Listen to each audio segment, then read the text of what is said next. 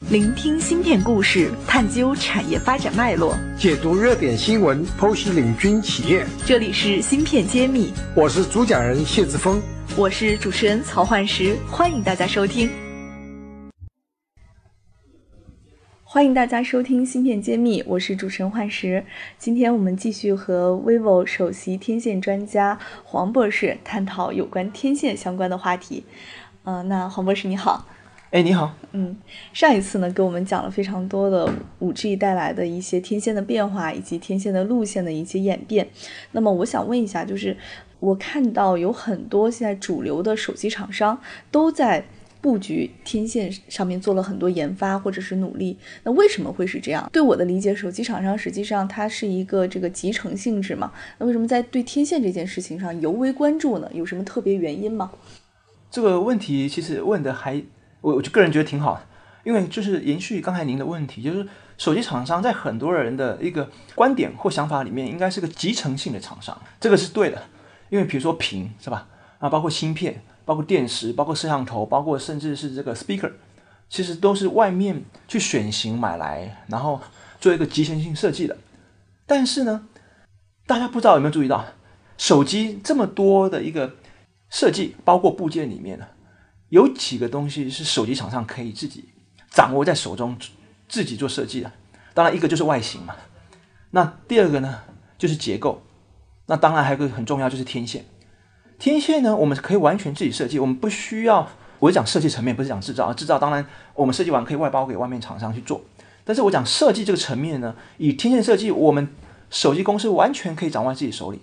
我们不需要去以。依赖外面厂商帮我们进行布局跟设计，这个是跟刚才提到了屏、芯片、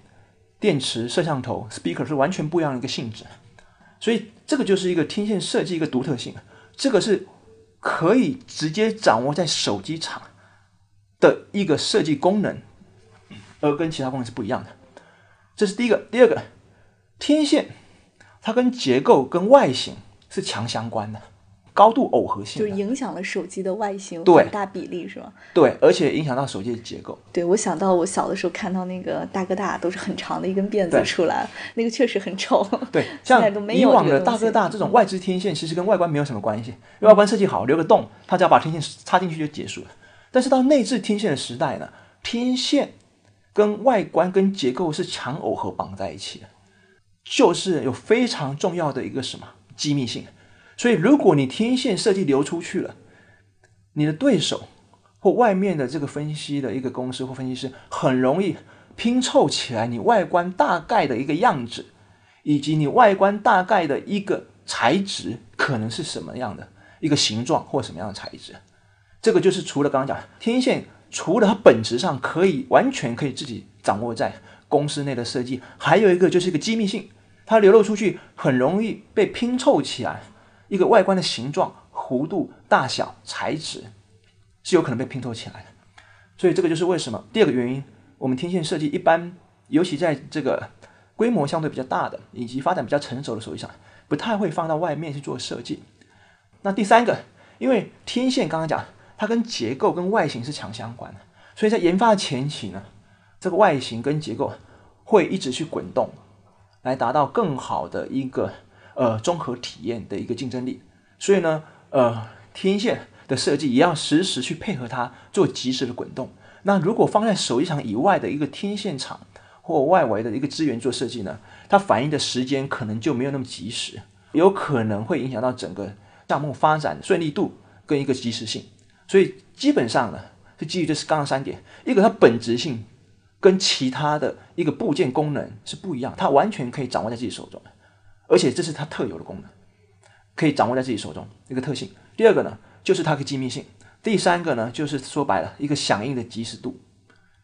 大概是这样。那这个是为什么天线啊这个手机公司会做芯片揭秘产业人自己的发声平台？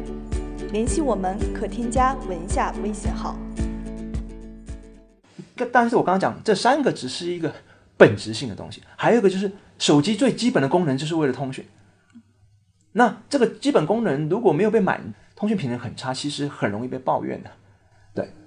而且很容易比较出来，是吧？所以，我们信号好不好，有的时候还是受天线的设计有很大关系的。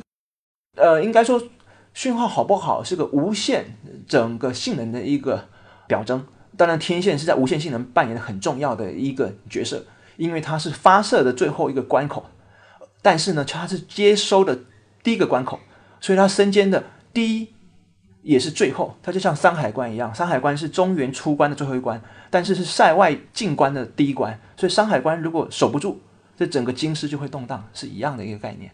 刚才延续上一集这个主持人问的问题，在四 G 跨入到五 G 时代，天线的数目越来越多，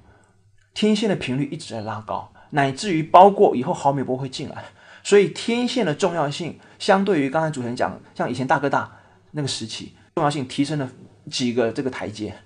所以呢，就是说，也就是综合起来，包括了一个刚才讲了它本质性，然后它机密性，它及时性，以及它最基本的一个必要性，还有它的重要性，这五个层面来讲，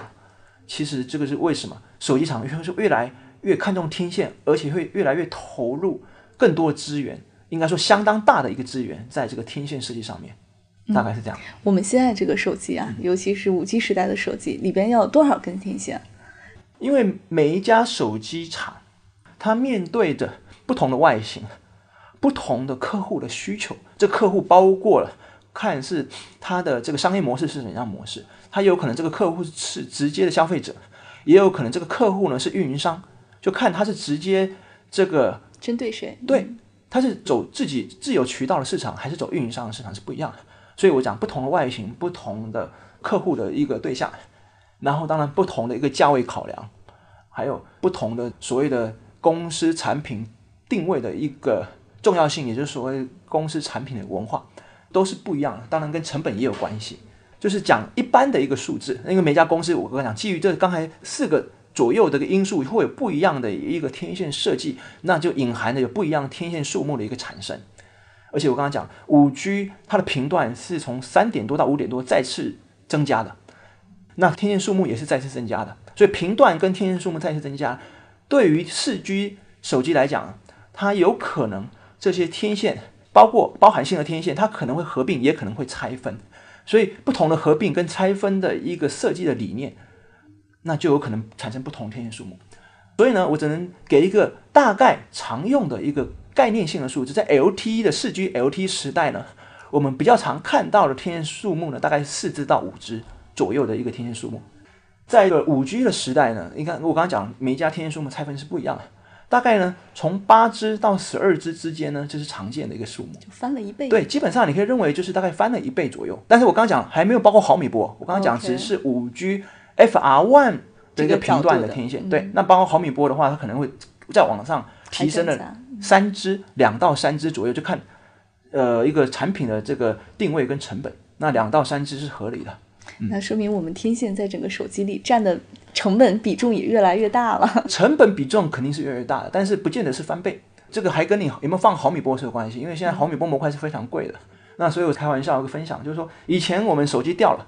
在以往手机的，尤其在三 G 以前手机掉了，第一个就是找螺钉有没有掉了。以后在五 G 手机掉了，第一个要找天线有没有掉，因为天线数目可能比螺钉还多了，这是第一个。第二个，天线重要性本身就比螺钉还高，你少个天线可能。这无线品质就完全不一样了。但螺钉少一个，哎，你有时候还没感觉，是吧？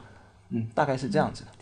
嗯，好的，谢谢谢谢黄博士给我们这么精彩而且详实的一个解答。那么下一期我们跟黄博士继续这个话题的探讨。谢谢大家，欢迎继续收听。好，谢谢大家。我是黄焕渠，我在芯片揭秘等着你。感谢大家收听《芯片揭秘》，更多精彩内容，请关注公众号“茄子会”。我是谢志峰，我在《芯片揭秘》等着你。